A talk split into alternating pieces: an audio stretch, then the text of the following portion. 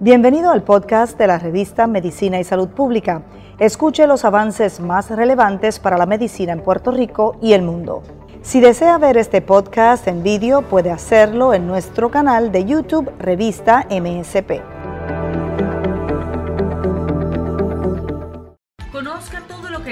Saber sobre la artritis y la artrosis, las diferencias entre ellas que radican en el origen de la enfermedad y también factores de riesgo. Más adelante los detalles. Es posible que haya que comenzar en cero la residencia de neurocirugía en Puerto Rico. El director de trauma en el centro médico anticipa crisis histórica en el país, una crisis como no la ha habido en 50 años. Rechazan posibilidades de tener que importar especialistas de este tipo en el país. El Colegio de Médicos anticipa migración masiva de galenos primarios en los próximos años en Puerto Rico.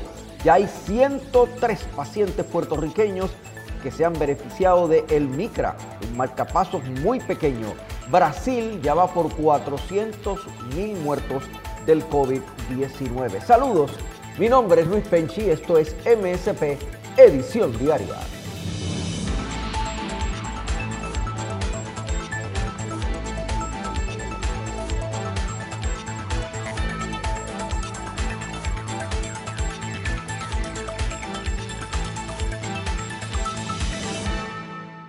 Tras la renuncia del rector de Ciencias Médicas de la Universidad de Puerto Rico, este asunto trae cola. Ahora se anticipa una crisis en el centro de traumas del el Centro Médico de Puerto Rico. Aquí está la información, el análisis y el reporte ahora en MSP Edición Diaria.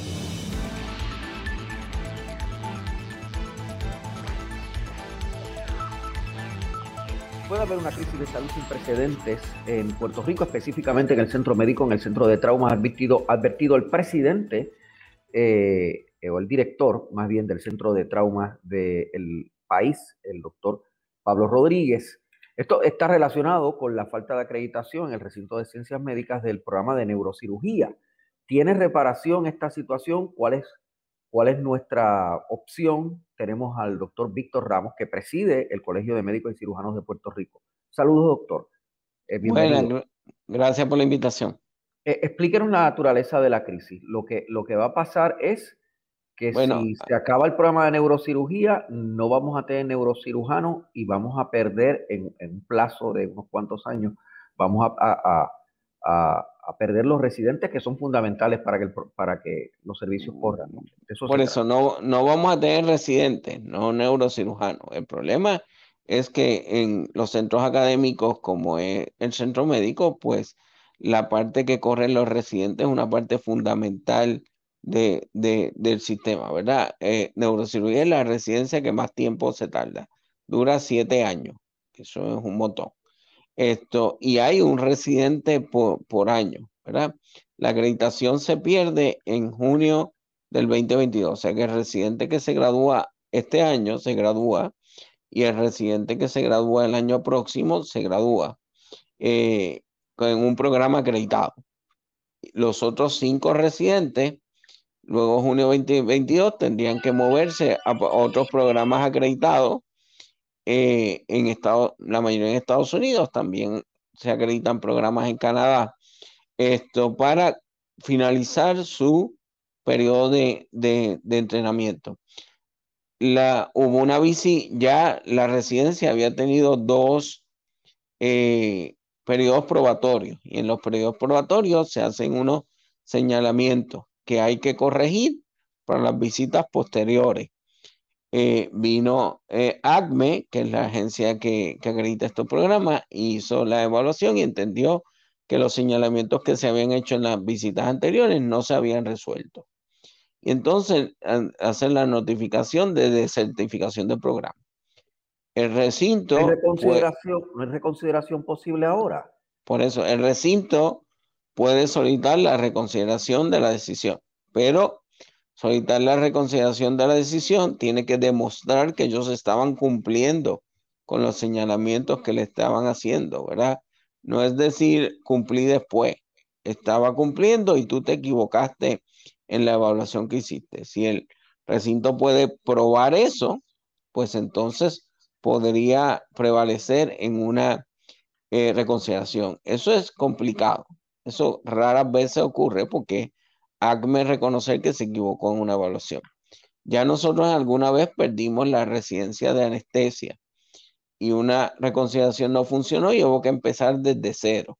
Y en dos años después empezó la residencia nueva de anestesia, la otra se perdió la acreditación y muchas residencias se perdieron ya sea por desacreditación o voluntariamente en lo, después de la reforma de salud en los distintos hospitales que no eran centro médico.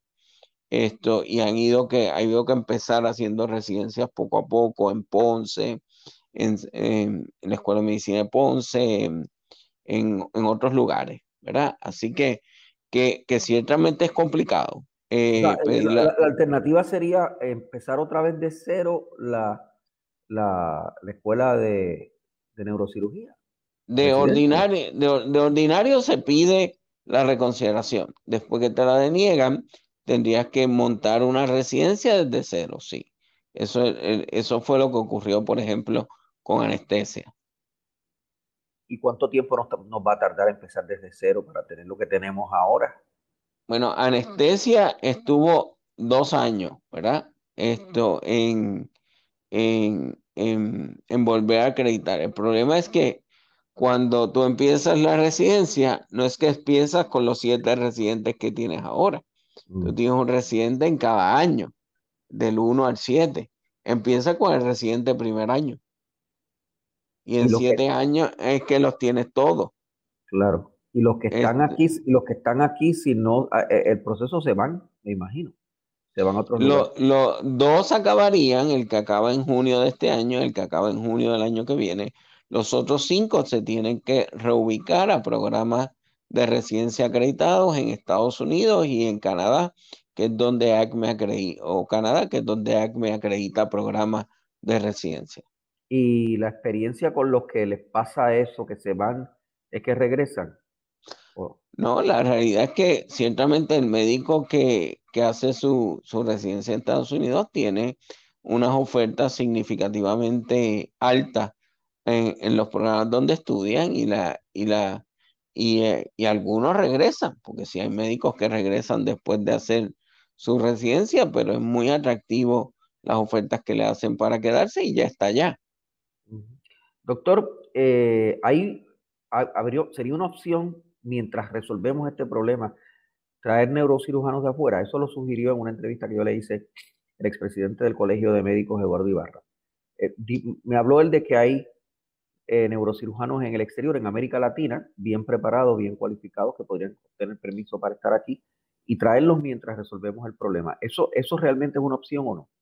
Eh, de las licencias especiales que otorga la Junta de Licenciamiento y Disciplina Médica, eso, eso ocurre, eso ha ocurrido en Puerto Rico. Hubo una, por ejemplo, cuando al doctor Rafael Rodríguez Mercado, ¿verdad? El ex secretario de Salud, se lo llevaron para, la, para la guerra en algún momento. Él era el único neurocirujano que hacía embolizaciones en Puerto Rico. Así que nos quedamos sin neurocirujanos que hicieran eso. Ahora hay, tres o cuatro.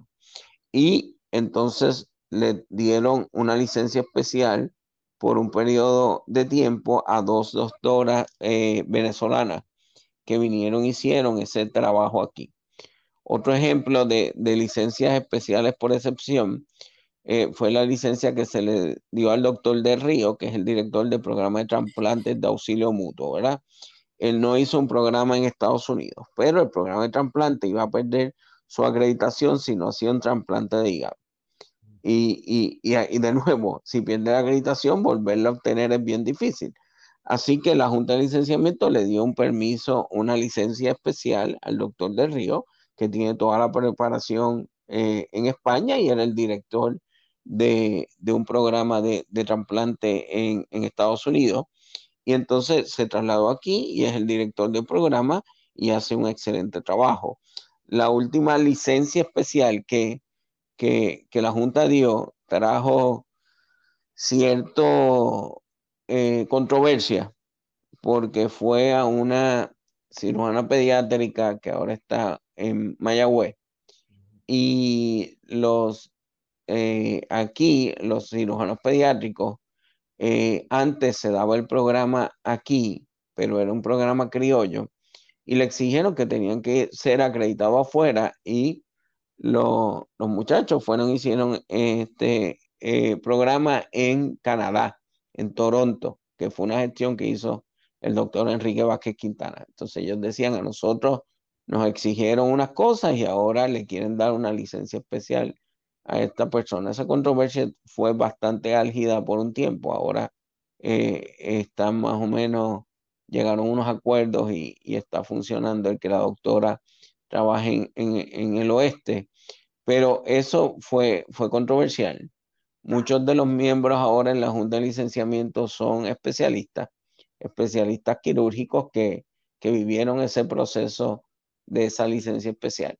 Esto, a esta doctora, así que, que tendría que, que, justificarse bien claramente, pienso yo, esa licencia especial, porque lo que va a ocurrir en, cuando se acabe el programa de residencia, en lo que se logra otro programa, probablemente van a estar los neurocirujanos, pero van a necesitar lo que se llama house staff, que es otros médicos generalistas o, o o de ese tipo de profesional que haga el trabajo de pasar de visita a los pacientes que ya se operaron, etcétera, etcétera, porque eso lo hacen los residentes ahora, porque el entrenamiento del neurocirujano no solo puede saber operar, tiene que, ¿verdad? Lo más que le gusta a, a los, de, los quirúrgicos operar, pero tiene que saber cuál es el seguimiento que se le da a un paciente, qué tiene que hacer si se complica de cosas no quirúrgicas en un paciente que ellos operaron y eso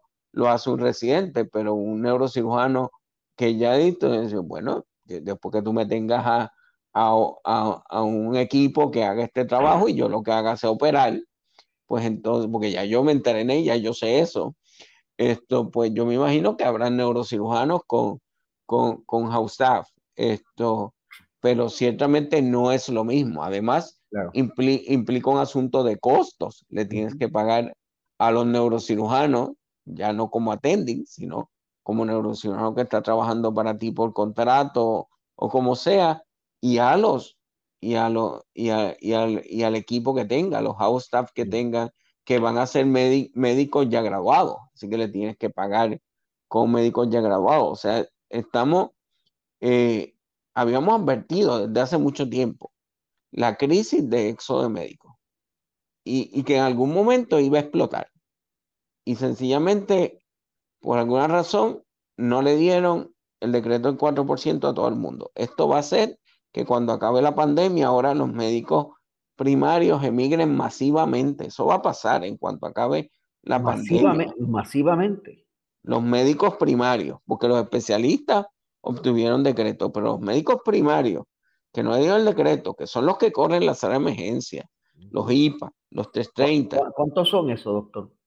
Son tres mil y pico de generalistas. Hay eh, la, como la, los pediatras, como dos terceras partes, no, no tenemos decreto. Eh, y, y, y, parte de los internistas también. No tienen decreto, pero ciertamente yo creo que después de la pandemia va a haber y ya tenemos, a pesar de que los especialistas tienen decretos, tenemos este problema de neurocirugía. Tenemos el problema que está ocurriendo en el Centro Cardiovascular de Puerto Rico, que solo hay un, cirujano cardiotoráxico disponible en estos momentos, que es el único pediátrico, o sea, el único que opera niños en Puerto Rico. Y ahora es el único que además opera adultos en, en centro médico, porque el doctor eh, eh, González Cancel solo está haciendo trasplantes, no está haciendo cirugías regulares en el centro cardiovascular porque ahora está en San Lucas. Así que, así que, que, que, hay dos crisis a la vez y yo no creo que la, la forma que han tratado de resolver esta crisis es decirle, vamos a dar decretos especiales a personas que están afuera para que vengan a resolvernos, mientras no le estoy dando decretos a los médicos que están aquí fajándose día a día. Así que yo no puedo estar de acuerdo con, con, con que esa sea la, la, la, solución, traer gente afuera con, con contratos especiales y, no darle, y, al que se está fajando día a día aquí, no darle eh, la, la contribución, yo no voy a favorecer nunca un proyecto de ese tipo. Gracias, doctor. Víctor Ramos, presidente del Colegio de Médicos de Puerto Rico. Gracias por estar con nosotros. Siempre, Para Medicina y Salud Pública, esto es MSP Edición Diaria.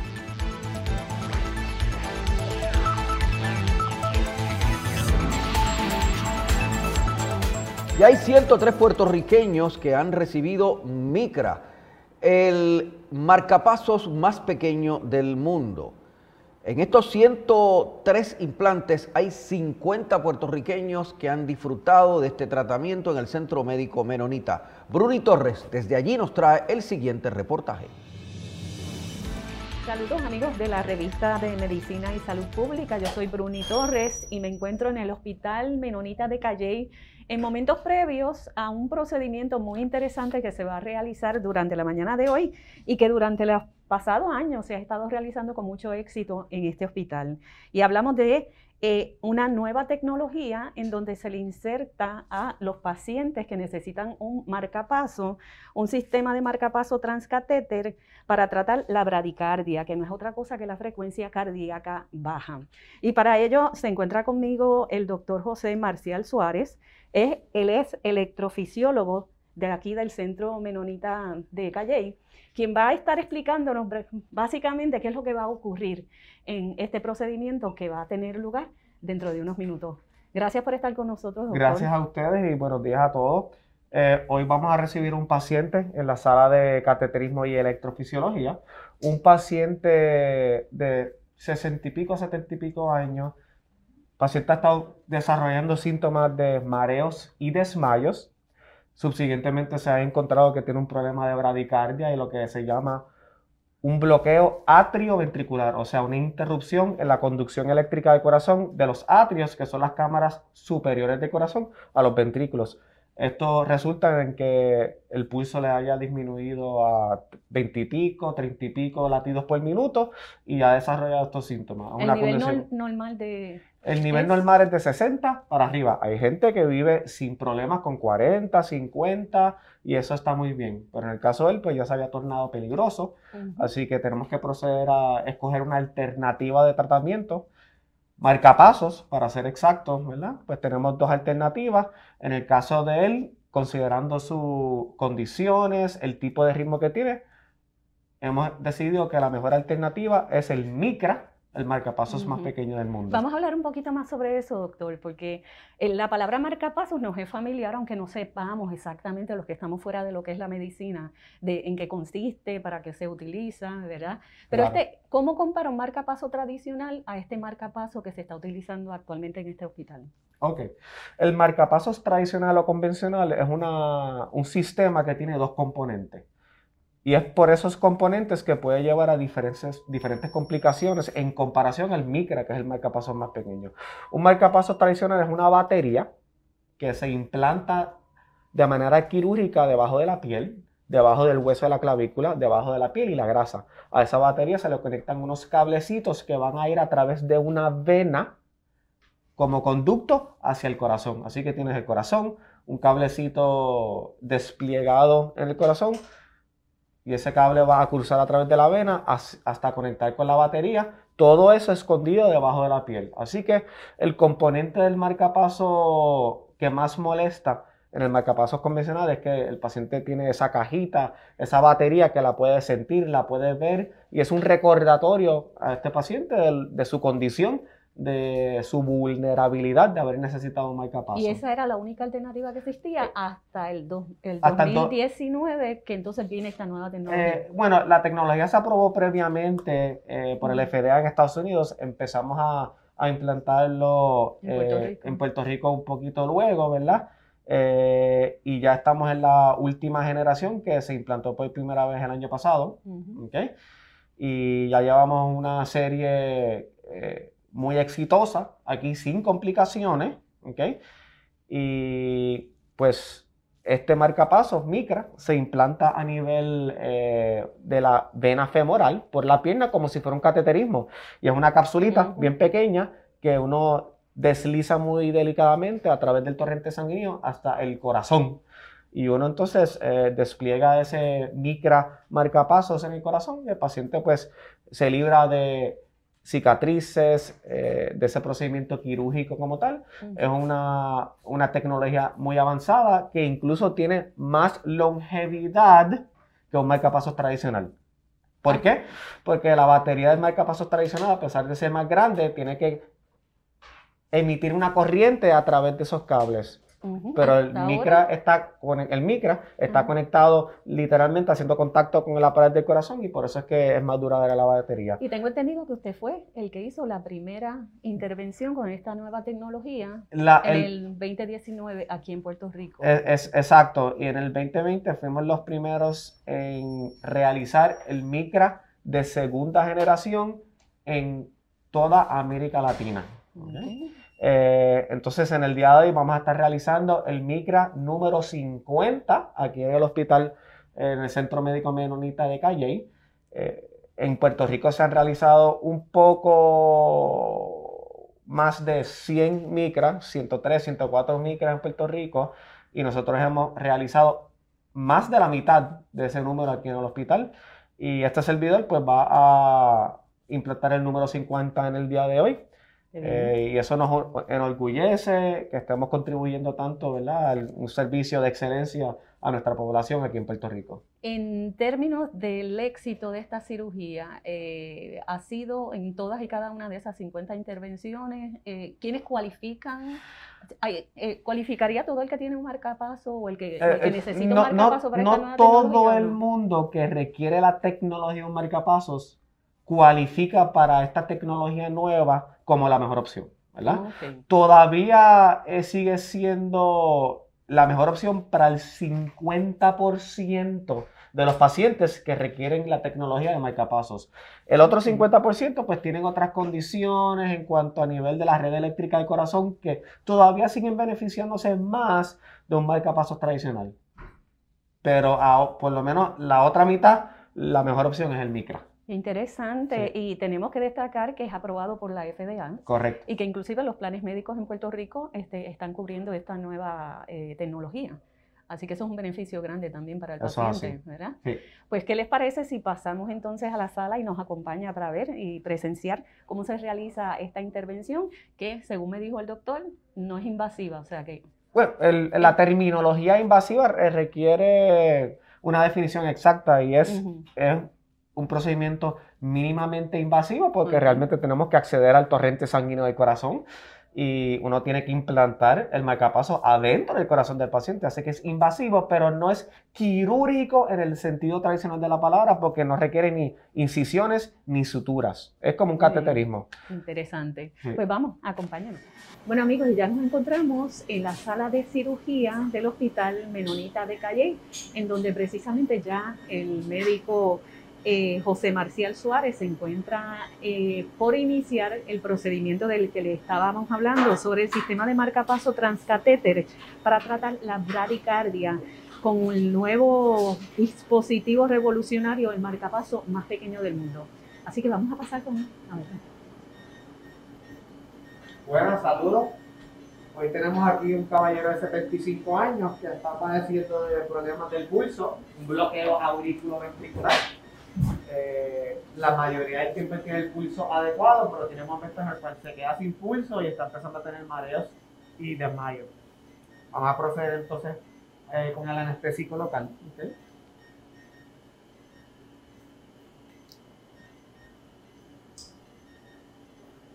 Estamos inyectando aquí. Él también está recibiendo anestesia por la vía intravenosa que esté tranquilo.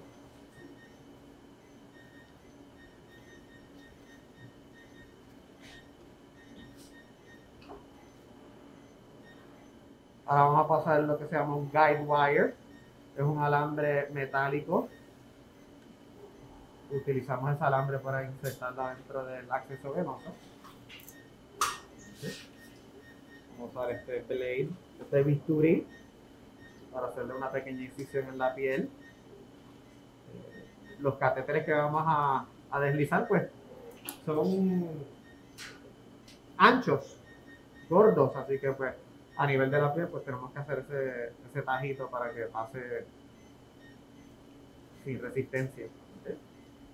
Ahora hicimos la inserción de un introductor. A través de eso que vamos a seguir eh, pasando más alambres y dilatando.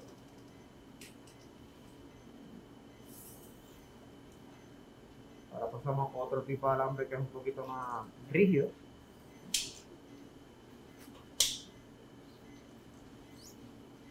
La fluoroscopía, pues aquí vamos a empezar a ver las imágenes del paciente bajo rayos X. Vamos a empezar a dilatar. Y con estos dilatadores les voy a demostrar ahora que son unos dilatadores, ¿verdad? Cada vez un poquito más anchos. Todo para hacer el acceso. Más, más grande para poder insertar el equipo.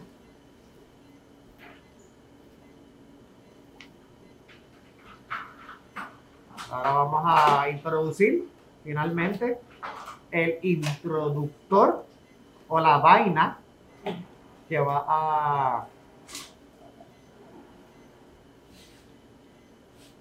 sostener el dispositivo y por la cual vamos a despliegar el dispositivo. Este es de 30. No tenemos que No.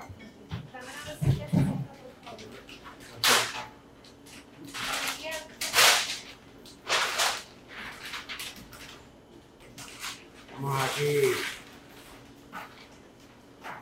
irrigando los introductores, ¿verdad? Vamos a darle 5000 de marina, por favor. Hay que darle parina a los pacientes para evitar coágulos durante el procedimiento, es un protocolo. Muchos procedimientos que nosotros realizamos en el laboratorio de electrofisiología requiere darle ese tipo de medicamento de parina para aguar la sangre para evitar la formación de coágulos. ¿Más lento? Gracias. Aquí tenemos el micra, gustaría visualizar el dispositivo. Toda esta vaina es el, el, el, sistema de entrega del dispositivo, dispositivo pero el dispositivo es este. Tiene sus cuatro ganchitos. Nosotros tenemos que visualizar que dos de cuatro ganchitos estén adheridos en las trabéculas del corazón y tenemos que también asegurarnos de que la captura eléctrica del latido también sea de, de unos parámetros aceptables. Vamos a pasar por aquí.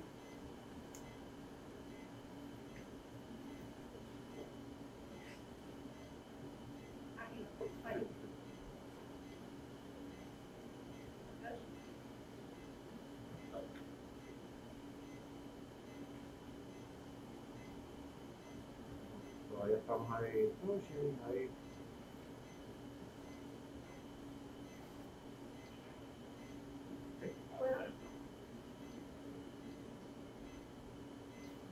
El dispositivo acaba de internalizarse ahí en, la, en el catéter de entrega.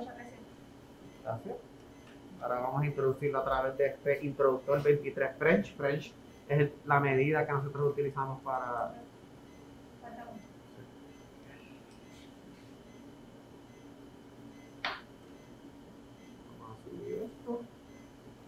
a nivel entonces de la fluoroscopía podemos visualizar bien de aquí en adelante lo que estamos haciendo.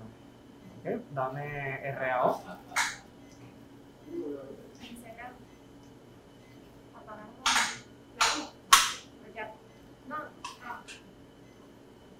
Okay. Vamos a empezar a maniobrar el dispositivo adentro del corazón.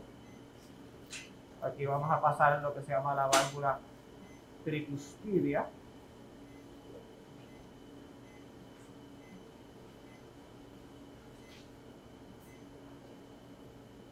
Dame LAO.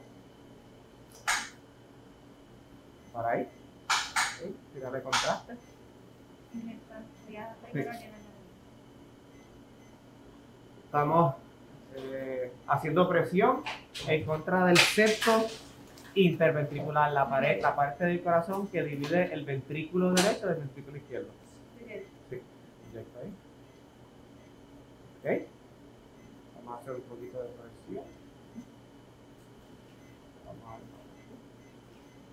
Inyecta un poquito de nuevo.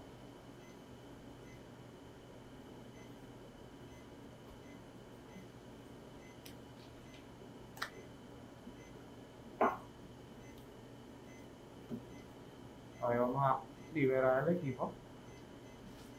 Vamos a revisar entonces si tenemos una buena captura. Vamos, dame un poquito de AP.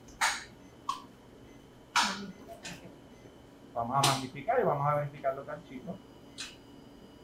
El de arriba está pegado. Dame otra, otra vista. Sí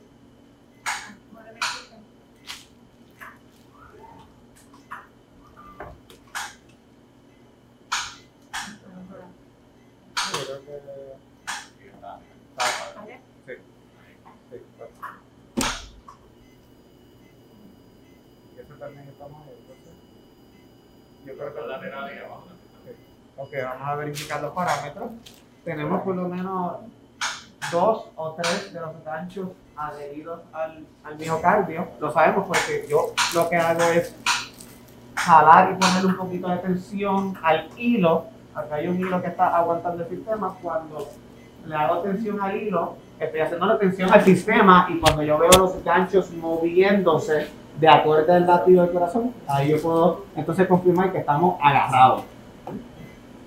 Si pueden ver, por ejemplo, el de arriba es muy sutil, el de arriba pasa así, se va abriendo y cerrando poquito a poquito, así quiere decir que está agarrado. Vamos a verificar.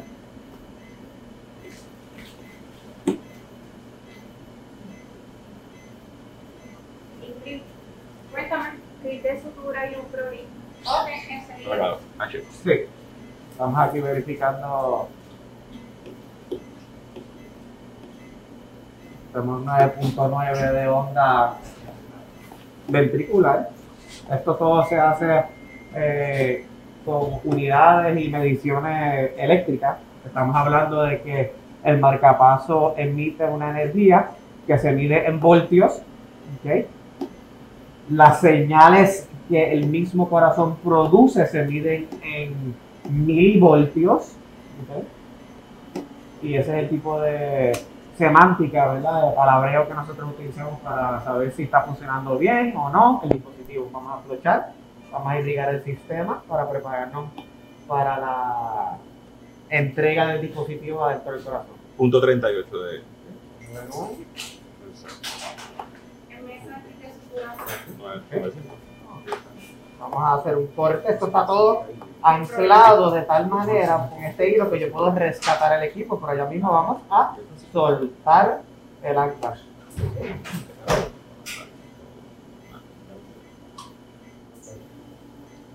Vamos a poco a poco ir, ya lo cortaron. Ahora vamos a ir poco a poco. Este hilo está a, a través eh, de un un lugar en el dispositivo agarrándolo. Ya lo soltamos por un lado, así que ya es un poco más difícil de saldar el dispositivo si fuera necesario, pero tenemos unos buenos parámetros suficientemente aceptables para, con una gran confiabilidad y seguridad, soltar el equipo. Ahora, ya. Ese es el hilo que está aguantando el dispositivo. Oficialmente está el Migra desconectado del sistema de entrega y está solito ahí adentro del corazón. ¿ok?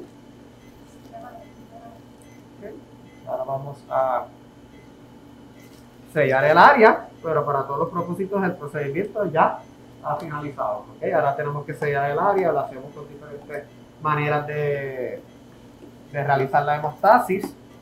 Yo utilizo una sutura para sellar el área, pero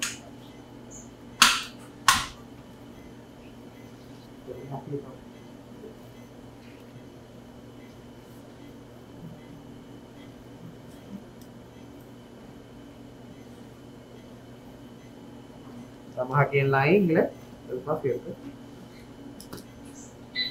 sellando la vena femoral. También va a requerir eh, compresión manual para ayudarnos. Filtro muy bajo.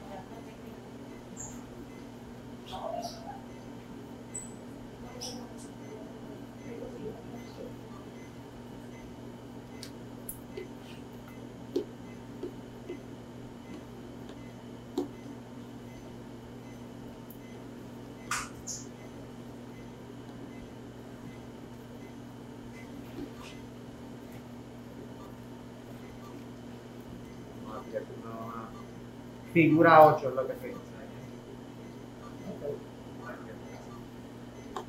38. Pues, a ver. Con esta estructura logramos una buena hemostasia. Pues,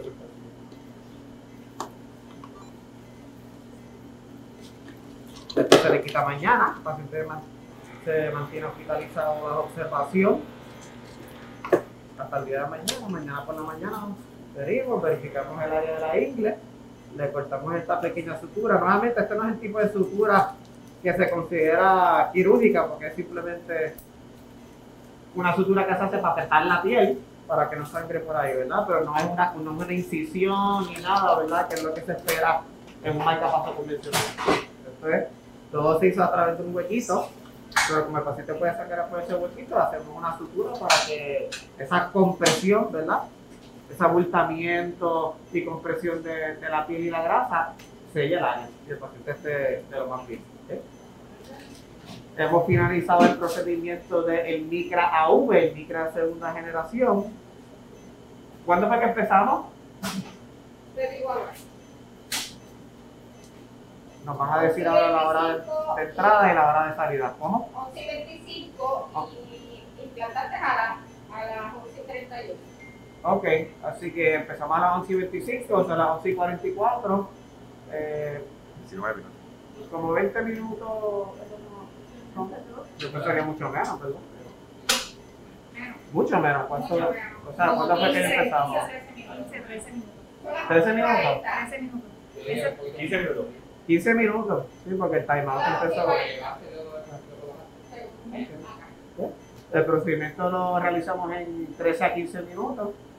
Eh, una buena tecnología, una tecnología revolucionaria. El procedimiento del marcapaso convencional realmente toma más tiempo que eso, de media hora, 45 minutos, a veces una hora. Y el paciente, como ya ven, no tiene absolutamente nada. Nosotros no hicimos ningún tipo de procedimiento en el área del pecho. Lo que tiene es esa capsulita que ya vieron adentro del corazón. ¿Sí? Se va a sentir muy bien. ¿ok?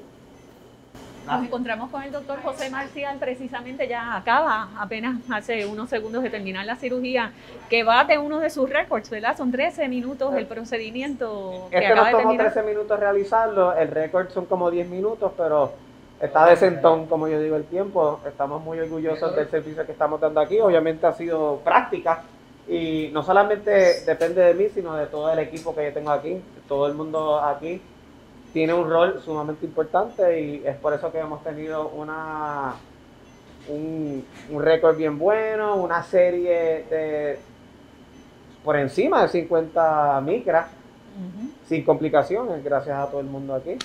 Doctor, es importante llevarle el mensaje a nuestro público de que la FDA eh, aprobó este, Correcto, este esto, es un- sistema. esto es un, un servicio que muchos planes ya han aprobado, eh, así que estamos aquí a toda disposición para brindarles este gran, excelente servicio. Bueno, y de esta manera terminamos esta transmisión. Gracias a todos por haber estado acompañándonos. Eh, muchísimas gracias, doctor. Se me cuidan. Que tengan buen día Muchas y será hasta la próxima. De artritis y artrosis nos habla la compañera Margel Velosa desde nuestra redacción internacional. Gracias a los compañeros desde los estudios principales de MSP Emisión Diaria. Recuerda que la más completa información en materia de salud y ciencia la encuentra en www.medicinaysaludpublica.com. En Facebook estamos como revista Medicina y Salud Pública y en Instagram como revista MSP. La artritis y la artrosis pueden causar daños en una o varias articulaciones y ocurre en su mayoría en las mujeres. En el siguiente interesante video explicativo le contamos todo lo que debe saber sobre estas patologías. La artritis y la artrosis. Ambas son enfermedades reumáticas que provocan dolor, que afectan a una o varias articulaciones y que son más frecuentes en mujeres que en hombres. Si bien eso es lo que tienen en común, tanto su origen como su tratamiento son muy diferentes. La artritis es una inflamación que afecta a la membrana sinovial. En esta enfermedad, el líquido sinovial que sirve para lubricar se esparce por la articulación en lugar de ser reabsorbido como sucede normalmente, ocasionando una constante erosión del hueso y del cartílago. Esta patología, que puede o no ser crónica, suele ser la consecuencia de otras enfermedades y por eso engloba en sí misma muchas alteraciones paralelas, como la artritis reumatoide, la psoriásica, la infecciosa o la gota. Por su parte, la artrosis es un proceso degenerativo crónico que afecta al cartílago, es decir, a la almohadilla que está entre los huesos de la articulación y que sirve para que no se rocen. Con el paso del tiempo, el cartílago tiende a desaparecer, haciendo que el roce se produzca directamente entre huesos, provocando mucho dolor y la pérdida de flexibilidad de las articulaciones. La artritis puede deberse a causas muy diferentes, Puede ser por infecciones ocasionadas por gérmenes que llegan a la articulación, por traumatismos producidos por un golpe fuerte, por enfermedades autoinmunes, como por ejemplo la artritis reumatoide, o por depósitos de cristales que se acumulan en la membrana sinovial. La artrosis suele estar asociada al envejecimiento y no es más común a partir de los 40 años. No obstante, hay otros factores, como la obesidad o el sobreesfuerzo de la articulación, tan típico de los deportistas de élite o de algunos trabajos con movimientos repetitivos. Aunque ambas pueden afectar a cualquier articulación del cuerpo, la localización de la artritis dependerá del tipo. Por ejemplo, la artritis reumatoide ataca más a las muñecas y dedos de las manos y la gota generalmente a pies, tobillos y rodillas. La artrosis por su parte se localiza sobre todo en manos, rodillas, caderas, columna y pies. El dolor también se expresa de forma diferente. Mientras que con la artritis es constante, con la artrosis se produce más dolor al mover la articulación y suele mejorar al dejarla en reposo.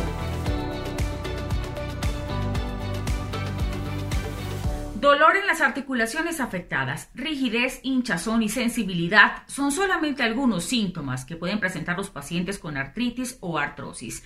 Es el médico quien determina cuál es el diagnóstico oportuno en cada uno de los casos y por supuesto el tratamiento a seguir en cada una de estas patologías. La más completa información en materia de salud y ciencia la encuentra en www.medicinaysaludpublica.com, en Facebook como revista Medicina y Salud Pública y en Instagram como revista MS MSP.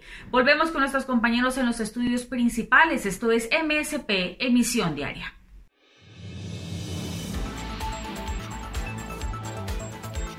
Brasil supera las 400.000 muertes en la pandemia del coronavirus. Es el segundo país del mundo en muertes por el coronavirus, por el COVID-19. Aquí está el reporte de AFP. Brasil superó el jueves los 400.000 muertos por COVID-19.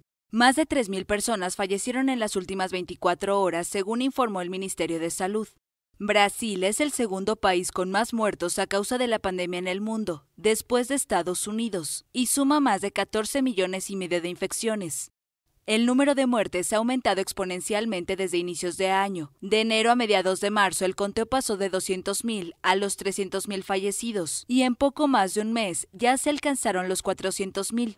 Los epidemiólogos aseguran que la variante P1, surgida en el estado Amazonas, tuvo un impacto importante. Creen que es más contagiosa y se sospecha podría ser más severa.